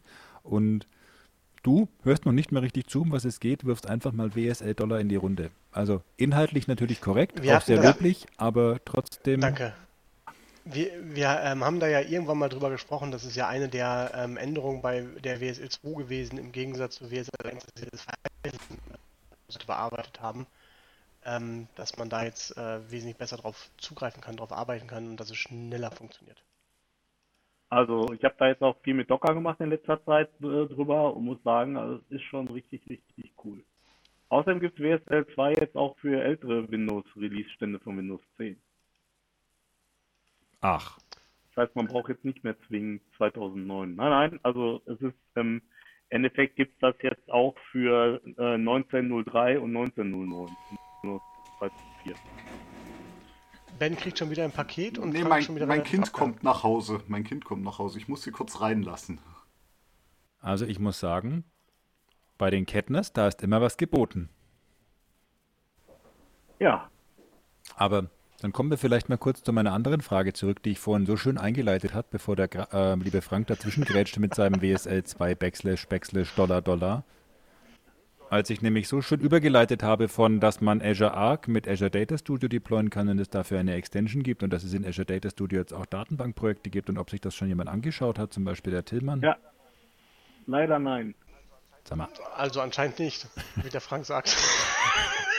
bist du jetzt Tillmanns Sekretär? Bitte? Nein. Und ich meine nicht das Möbelstück. dieser schönen Überleitung. Ähm, Das wäre noch Verbesserung. Datenbankprojekte kennt ihr hoffentlich schon seit einiger Zeit aus dem Visual Studio. Mhm. Ähm, mit, eine, mit einer der Funktionen im Visual Studio, die immer für sehr viel Verwirrung bei dem Thema SSD gesorgt haben. Sind damit jetzt die Datenbankprojekte gemeint oder ist damit alles gemeint, was auch Analysis Services, SSCS und SSRS äh, beinhaltet? Oder jetzt dann wieder doch nicht? Ähm, ja, aber Datenbankprojekte sind halt jetzt mit im Azure Data Studio eingezogen. Ähm, Mhm. Ist halt noch eine relativ äh, neues Add-in, ist halt auch erst in der Version 0.2 verfügbar. Was aber ganz Ja. cool ist, man kann sich mit irgendeiner Datenbank verbinden und ähm, rechten Mausklick drauf machen und sagen, äh, erstell mir daraus mal bitte ein Datenbankprojekt. Aber, aber nur für SQL-Server-Datenbanken nehme ich an. Derzeit, soweit ich weiß, nur für SQL Server Datenbank. Wer nutzt denn irgendwas anderes? Meine Kunden zurzeit viel Postgre, deswegen frage ich. Das ist, eine, ist aber eine berechtigte Frage. Ähm, ich kann es dir ehrlich gesagt nicht hundertprozentig sagen, weil ähm, Du keine anderen Datenbanken hast als SQL-Server. Genau, und die Beschreibung sagt, äh, bla bla bla, for SQL Databases. Ja, also ich gehe mal von aus, es ist derzeit nur für ähm, SQL-Daten, also Microsoft SQL-Datenbanken funktioniert noch nicht für. Ah ja, oben drüber steht ja auch Microsoft SQL Server Database Projects Ja, Azure Data okay. Studio. Ja. ja wer lesen Ja. kann, ne? Ähm, auf jeden Fall kann man sich dann halt äh, entsprechend das komplette Projekt erstellen lassen. Ähm, was ich ganz äh, nett dabei auch fand, ähm, ist, dass er halt aus diesem ähm, aus dieser Datenbank auch äh, die ganzen externen Ressources ähm, entsprechend mit äh, rausstellt für den Security-Part, auch die ähm, Credentials, also wenn du Credentials angelegt hast, um auf den Blob ähm, Storage oder sowas zu, zuzugreifen, ähm, die Scope Credentials liest dann mit aus ähm, und legt die entsprechend als Skripte mit an. Und das finde ich eigentlich ganz cool. Ähm, du kannst die äh, Zielplattform, wo du es hin deployen willst, äh, editieren von 2005 bis 2019 und kannst es dann auch direkt daraus publishen. Was ich ein bisschen verwirrend am Anfang fand, war, wie du ähm, das Ganze wieder öffnest. Ähm, weil es gibt derzeit kein, ähm, äh, kein, keinen Punkt im Standardmenü, dass du sagen kannst, äh, wo du sonst sagen kannst, Open Workspace, Open Folder oder sowas, ähm, sondern du musst dafür an der Stelle auch die äh, Kommandopalette verwenden und da dann halt eintragen ähm, Open Database Project und dann öffnet sich so ein ähm, Mhm. Standard-File-Dialog, wo du dann den Ordner auswählst, wo das, beziehungsweise die ganz normale SQL-Projektmappe auswählst, die sonst auch das Visual Studio erstellt. Und dann öffnet er dir das. Ähm, und dann musst du unter ähm, in den normalen Explorer gehen und da gibt es dann ein neues Tab, was sich doberweise aber ganz unten am Rand befindet, was man kaum sieht. Und da gibt es dann so ein Tab Hm. Projects und äh, dann findet man auch sein entsprechendes Datenbankprojekt. Okay. Ist das mit SQL, äh, mit, mit, mit ähm, ähm, Visual Studio Datenbankprojekten kompatibel? Das heißt, also kannst du dann Datenbank. Ähm, er ganz normal, er ganz normal im, äh, im Visual Studio. Also scheint voll Eine andere Frage, die ich noch hätte, war, ähm, wie sieht denn das aus? Also die Datenbankprojekte, die man im Visual Studio hatte, da war das ja im Prinzip so ein bisschen so eine äh, Pain, sage ich mal, dass der im Prinzip versucht hat, das Datenbankprojekt auf so eine Local DB sozusagen die ganze Zeit durchzukompilieren, damit er im Prinzip diese Autocompletion und so mit, damit das funktioniert. Ist das da auch so oder äh, machen die das anders? Weil das war ja teilweise schon so, dass das, äh, sag ich mal, den gesamten Entwicklungsfluss so ein bisschen aufgehalten hat. Das kann ich dir ehrlich gesagt an der Stelle noch nicht sagen. Also Ah, okay. ähm, so viel habe ich da noch nicht gemacht. Ähm, Hast du einen, hast du ein Projekt gerade da, was du mit Visual Studio, ähm, äh, ähm, äh, nicht mit Visual Studio, sondern hier mit dem ähm, Dingens gemacht hast? Dann guck mal bitte, Ja. ob da eine Datei drin ist, die heißt, glaube ich, DBML oder irgendwie sowas. Irgendwie mit so einem etwas längeren, mit so einem etwas längeren ähm, äh, Suffix. Die, die, ich weiß auch nicht, ob die, ob die normalerweise versteckt sind oder so. Die heißen irgendwie, also ich glaube, das Suffix besteht irgendwie aus fünf Buchstaben oder irgendwie sowas. Und das sind nämlich, das sind im Prinzip diese lokal kompilierten Datenbanken und das ist die Kretze. nö, sehe ich jetzt hier nicht drin. Okay. Das wäre auf jeden Fall, wäre das auf jeden Fall eine hervorragende Verbesserung. Nö, er hat doch eigentlich nur die SQL-Dateien in dem Verzeichnis drin und entsprechend Mhm. ähm, die SQL-Projektdatei. ähm, und das war's. Heißt also, auch wenn er versteckte Dateien anzeigen lässt oder so, hat er die auch nicht. Ähm, gucke ich mal, habe ich angestellt? Nö, ist auch nicht drin. Okay, super. Nö. Das ist ja auf jeden Fall schon mal eine hervorragende Sache. Und eine andere Frage noch, wie sieht das aus in SQL Server äh, Datenbankprojekten in Visual Studio? Da kannst du auch im Prinzip so ähm, wie so Aliase einbauen, dass du halt im Prinzip ähm, diese, wie heißen die nochmal? Das sind diese diese Parameter, die du dann setzen kannst, wenn du deployst, wo du dann halt sagst, äh, weiß ich nicht, meine externe Datenbank heißt irgendwie XYZ und dann kannst du halt, wenn du, wenn du deployst, kannst du dann das als Parameter angeben. Geht das da? Oder kannst du überhaupt die Datenbankprojekte auch direkt deployen von da? Oder? Du kannst die Datenbankprojekte von dort ähm, ganz normal bilden. Du kannst sie auch entsprechend deployen. Das funktioniert. Du hast aber halt, ähm, wie das eigentlich bei vielen Sachen ist, beim, beim Azure Data Studio, hast halt kein, kein Property-Dialog, wo du großartig was einstellen kannst. Du kannst deinen SQL-Projektfile ähm, editieren, dann kriegst du aber auch wirklich das XML-File, was du editieren kannst.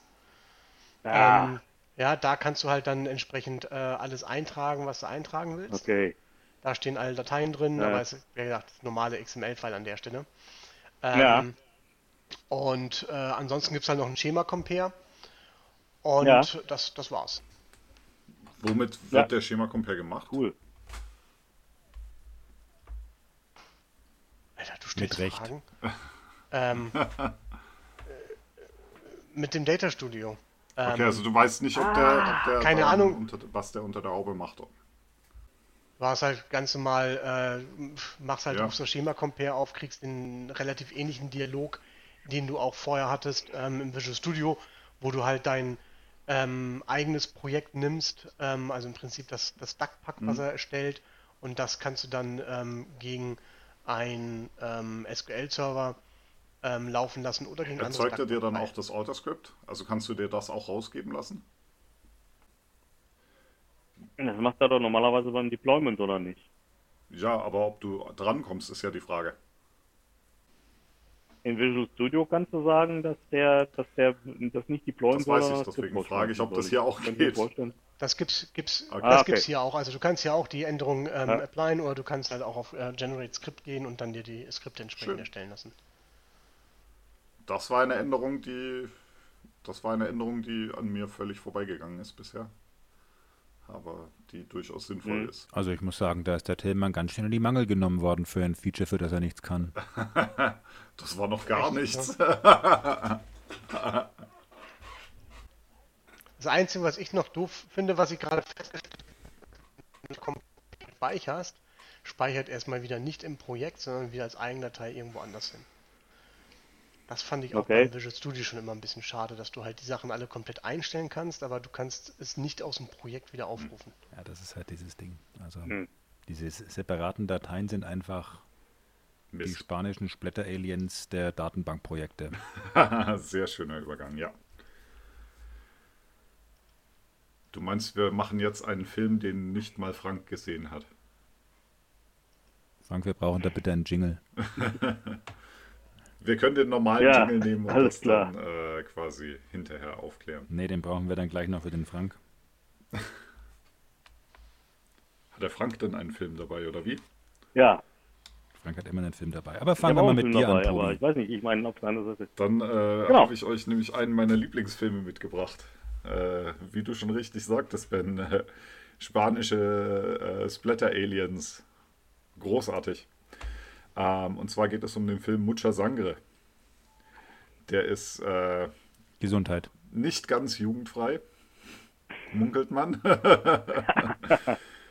ja, Echt jetzt? ähm, also im Prinzip geht es darum, dass ein, ein äh, zwei, zwei Gangster aus einem Gefängnis ausbrechen, sich ein Auto klauen und durch die Gegend fahren und unterwegs dann feststellen, dass es, dass es inzwischen zu einer, in, in gewissen spanischen Dörfern, in abgelegenen spanischen Dörfern zu einer Alien-Invasion gekommen ist, wo die Aliens äh, sich äh, per äh, Analverkehr mit den männlichen Bewohnern dieser Dörfer fortpflanzen und äh, deswegen äh, die gesamten äh, Menschen dort gefangen Klingt nehmen. doch relativ arschig, dieser Film. Ja.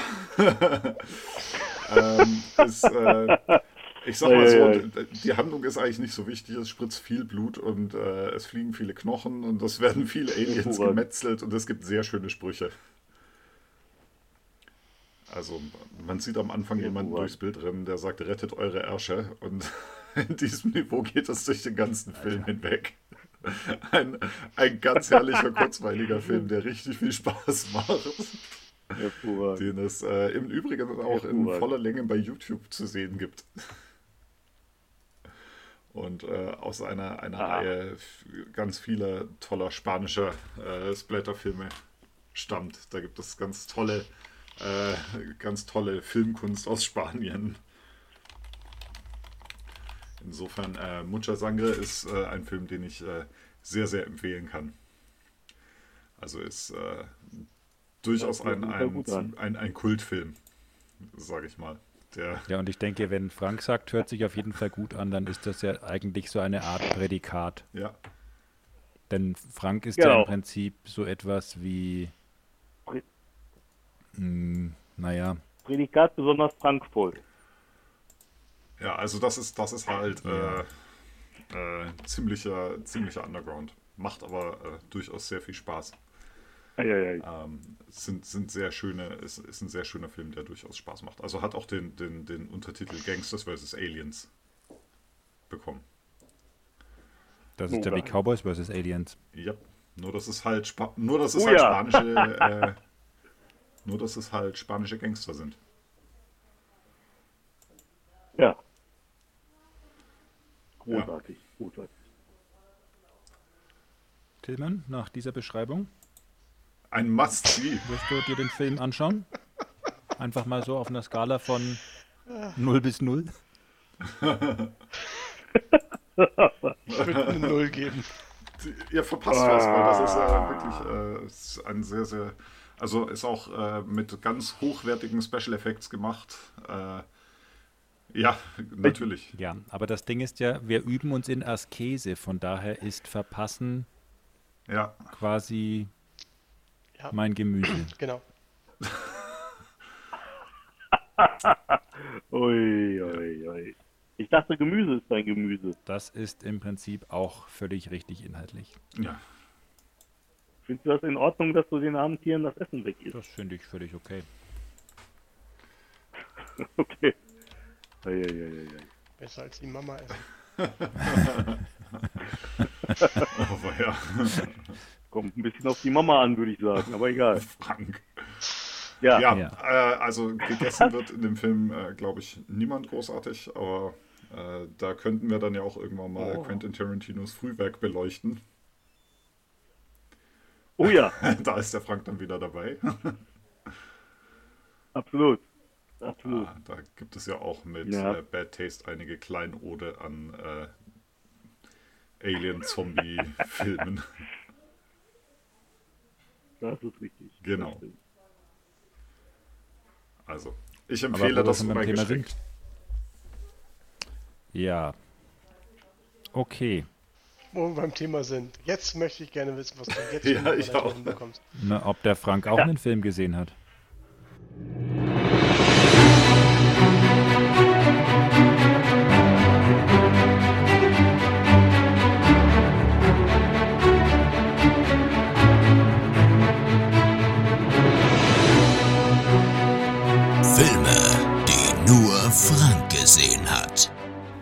Aber natürlich habe ich auch Kommen einen Aliens Film drin gesehen. vor? Und zwar, ich habe ja, ähm, Kommen Aliens drin was, vor? wie? Äh, nee, nee, tatsächlich Zombies? nicht, aber es kommen Okay. Dämonen drin vor. Ja, ja, doch, teilweise schon. Und zwar, ähm, ich habe ja in dem Frühstückspodcast mal gesagt, dass ich mir den Film The Babysitter angeguckt habe, den ich nicht schlecht fand. Und ich habe mir dann im Nachgang den, es gibt noch einen zweiten Teil und es gibt, glaube ich, sogar noch einen dritten Teil, der jetzt irgendwann auf Netflix kommt. Aber den zweiten Teil, äh, The Babysitter Killer Queen, habe ich mir danach mal angeguckt und muss sagen, der war eine auf jeden Fall würdige Fortsetzung. Es ist halt so, dass der äh, Typ, der den ersten Film da überlebt hat, der ist halt im zweiten Film, das ist irgendwie, weiß ich nicht, äh, ähm, ein, zwei Jahre später oder so. Und es ist halt so, dass die Geschichte, ähm, die er erlebt hat, er hat natürlich erzählt, dass da halt irgendwie, weiß ich nicht, eine, ähm, eine, äh, ja, im Prinzip, dass das äh, ihn halt da die äh, Jugendlichen alle umbringen ich bin ein wollten bisschen und irritiert, so weiter. Frank. Und du das, musst mich mal ab. Also äh, Filme, in denen äh, Protagonisten überleben, das Konzept ist mir noch nicht so ganz. Doch hast du doch immer, wenn es um eine Fortsetzung geht. Ist doch logisch. Ist doch bei Dingens, ist doch bei Scream auch Ja. immer so gewesen.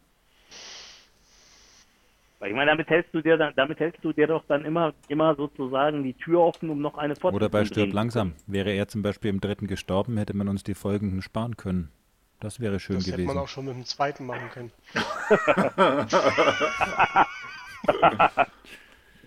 diese Diskussion. Ich glaube, da müssen wir mal eine, eine 25 Stunden Sonderfolge machen. Ähm, nee, aber, aber wie gesagt, es ist halt, es ist halt so, dass die, dass äh, dem natürlich keiner glaubt, ja, zumal es auch so ist, dass halt ähm, äh, auf mysteriöse Weise es halt keine Überreste äh, gefunden äh, worden sind. Und es ist halt so, dass natürlich, wie das halt in so einem Film so üblich ist, geht das Ganze halt wieder von vorne los. Es ist äh, größer, äh, mehr und äh, weiß ich nicht, mehr Splitter, mehr äh, Gegner, mehr alles, ja. Und ich muss sagen, also klar, das ist jetzt nicht unbedingt, äh, sag ich mal, äh, äh, großes Also nicht, nicht auf dem Niveau ja. von Mucha Sangre zum Beispiel Oder- anzusiedeln.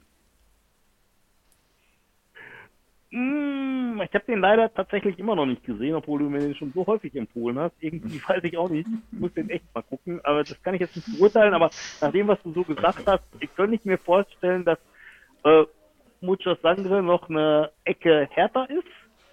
würde ich jetzt mal so von dem Gehörten einschätzen. Es ist aber auf der anderen Seite so, das ist halt auch wieder so ein typischer Film, der so ein bisschen halt so eine Balance hat auf der einen Seite zwischen Splatter und auf der anderen Seite halt auch zwischen lustig. Ja, es ist meistens so, dass die ganzen Splatter-Szenen, die sind halt so überzogen, dass die dann auf der anderen Seite auch schon wieder komisch sind.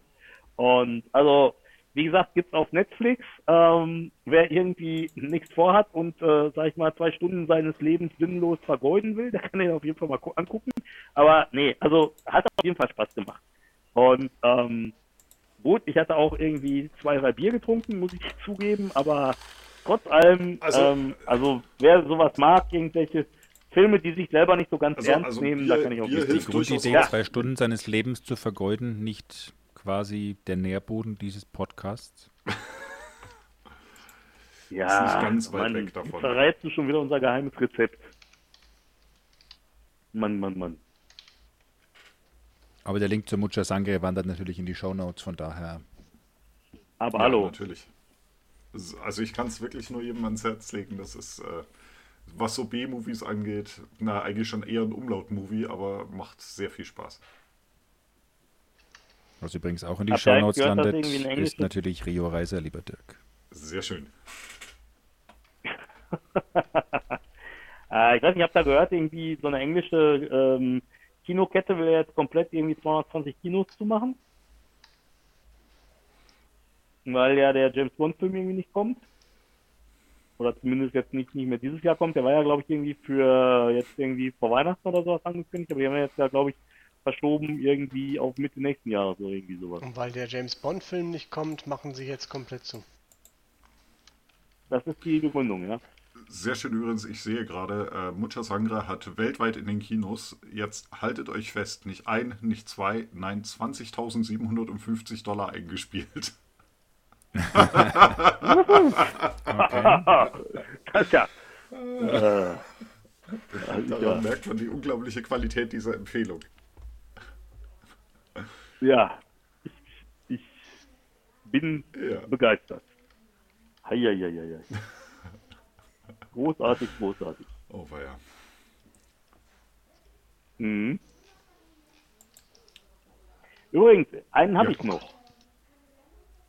Ich glaube, man kann, ja, jetzt kommt's. Ich glaube, man kann mit dem, ähm, wir haben uns doch schon über diesen Windows Packet Manager da mal unterhalten. Ja, Ich glaube, man kann damit etwas machen, was man halt zumindest meiner, meines Wissensstandes nicht machen kann mit, ähm, mit Chocolatier, wobei ihr mich da natürlich gerne ähm, auch korrigieren jetzt könnt. kommt die doppelte Verme Verneinung. Man Und kann zwar, es nicht, nicht auf einem Server installieren.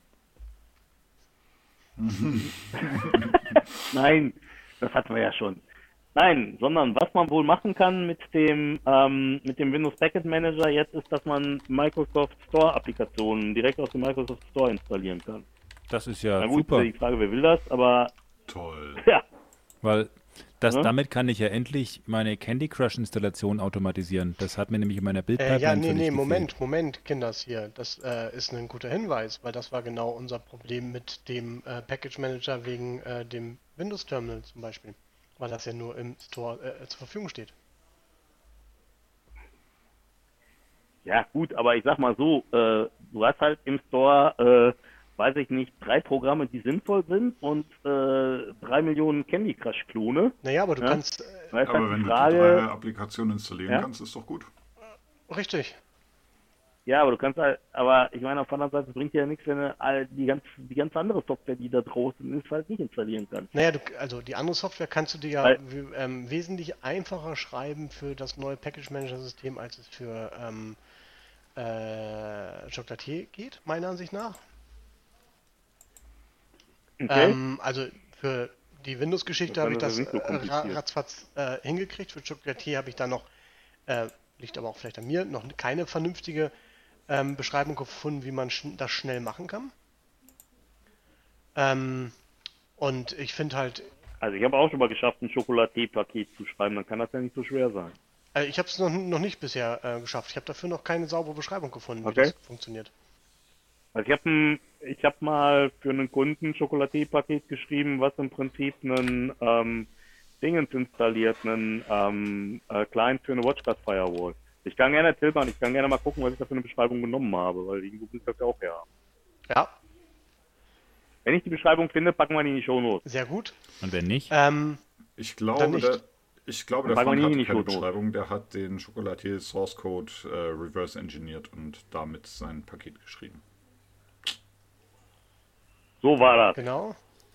Ich habe Und da zwar Zweifel. unter Linux mit Wien. Aber, also, ich auch. nur mal für den Windows Store, um, äh, ne, also Python ist im Windows Store mittlerweile. Windows Ja. Terminal ist drin. Wir hatten vorhin Aber das Thema Python kann ich doch auch so schon seit 100 Jahren installieren. Also uns ging es ja um Sachen, die so nicht gehen. Mm, Python ist aber bewusst Ja. jetzt da entsprechend mit aufgenommen, damit es einfacher da zu installieren und up to daten ist. Ja, das Ähm, Problem ist, Python darfst Aber du ich nicht glaube, wenn du updaten. Python über Chocolatier installierst, Weil wenn du Ja, Python genau. updatest, dann zerschießt du dir Einmal alle und noch Python-Anwendungen, die du jemals geschrieben hast, weil die hatten Syntax sich Thema bei, mit jedem minor Version Sprung komplett ändert. Entschuldigung, ja, spricht der Frust aus mir. hatten wir eigentlich in diesem Podcast schon das Wort Docker Wir hatten, erwähnt? Ich wir weiß hatten vorhin nicht. das Thema WSL, Ich muss mir mal die alten 2. Folgen anhören.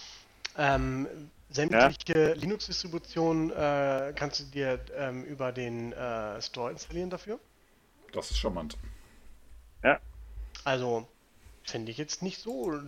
Wobei du wohl, ähm, das ist übrigens auch noch eine Neuerung, die jetzt bei WSL äh, kommt, ist, dass du wohl, äh, also normalerweise, der eine oder andere mag sich an das Video erinnern, wo ich das jetzt bei der letzten DBCC gezeigt habe. Ähm, es ist ja so, du installierst erstmal dieses WSL äh, 2 oder das Windows-Subsystem für Linux und musst dann im Prinzip noch eine Distribution auswählen.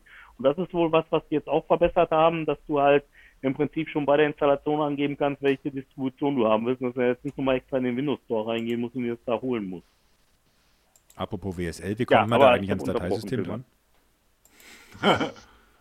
Also, um bei WSL ans Dateisystem ranzukommen, gibt es einen total geilen Trick. Und zwar, man macht einfach folgendes: Man macht Backslash, Backslash, WSL Dollar, also wie im Prinzip eine versteckte Netzwerkfreigabe. Und dann ist es so, dann siehst du im Prinzip die Dateisysteme und kannst dann darauf zugreifen. Ist das geil? Nee. Aber DSL hat doch was mit Marcel David zu tun. Oh, Marcel David, der Held meiner Was? Jugend.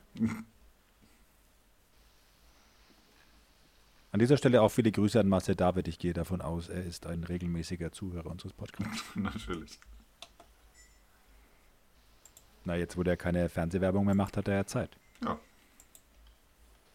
Und wie sollte Ja. er die anders sinnvoll nutzen, als äh, indem er einen Podcast hört? Äh, Nein, nicht naja, irgendeinen. nicht irgendein. Podcast. Diesen Podcast hört, Entschuldige. Wollte ich gerade sagen.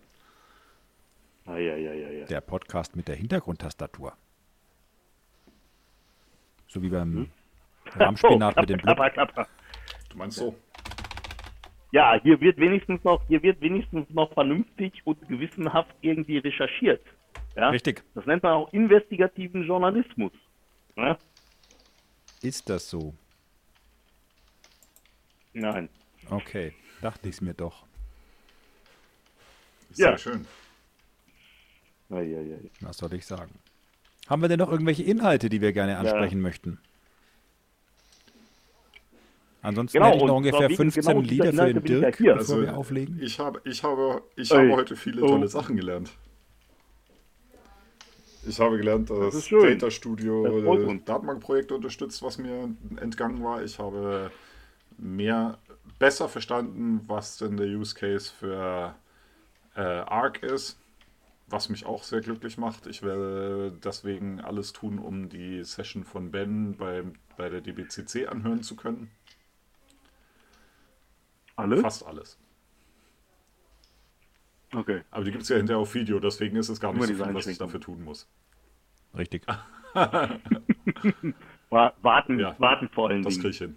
Da bin ich gut drin. Nix tun, sitzen und nichts tun, da bin Okay. ich großartig drin. Das ist hervorragend. Genau, habe ich eine Menge gelernt.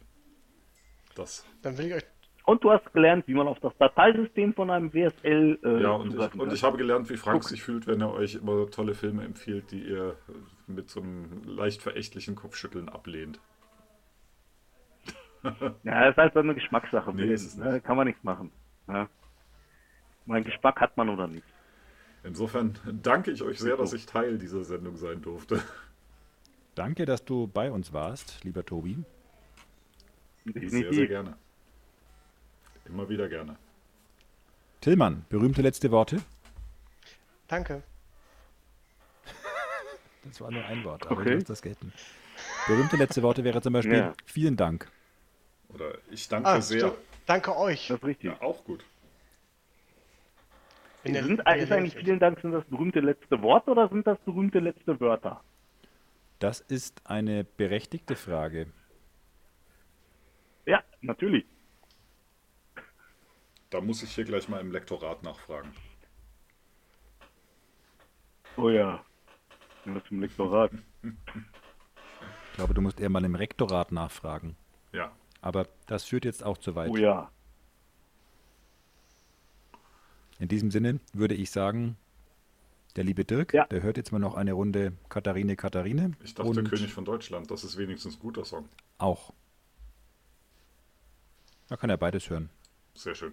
Aber gut, dass du gegen Katharine, Katharine bist, ist klar, weil da geht es um diese Luxuslimousine und das ist natürlich so völlig gegen das, wofür Berlin steht mit all dem Alternativen und Fahrradfahren und Hipster und so weiter. Von daher ist Ja, klar. deswegen bin ich bei Tillmann ja auch als Hipster-Ben gespeichert.